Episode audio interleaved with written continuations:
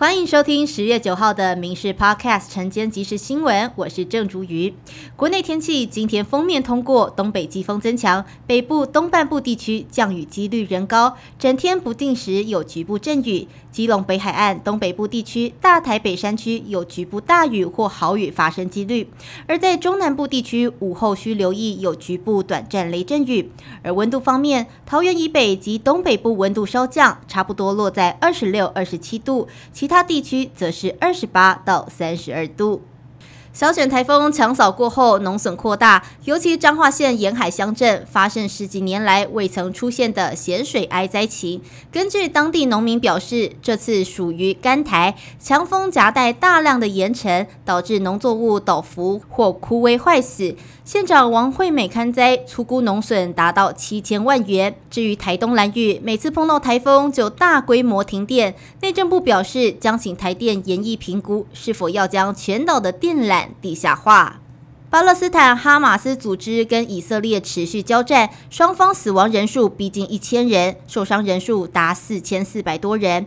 安理会召开紧急会议，美国率先呼吁对事件予以谴责。美国总统拜登也已经下令对以色列提供额外支持。美国核子动力航空母舰福特号打击群航向东地中海，做好协助以色列的准备。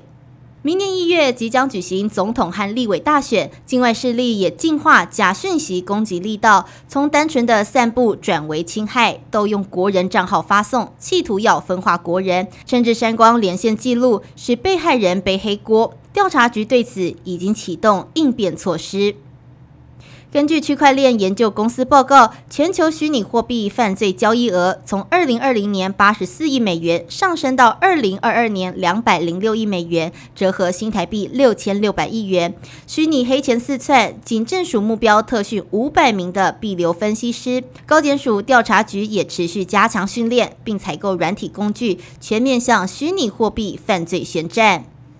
打着宜兰县长林资妙亲信名号，到处向当地政商名流招摇撞骗的县长室专员许志兴落网，讯后被依贪污罪起诉。检察官复讯之后，向法院申请羁押禁见。有被害人被骗了一百五十万，声泪俱下痛诉，真心换绝情。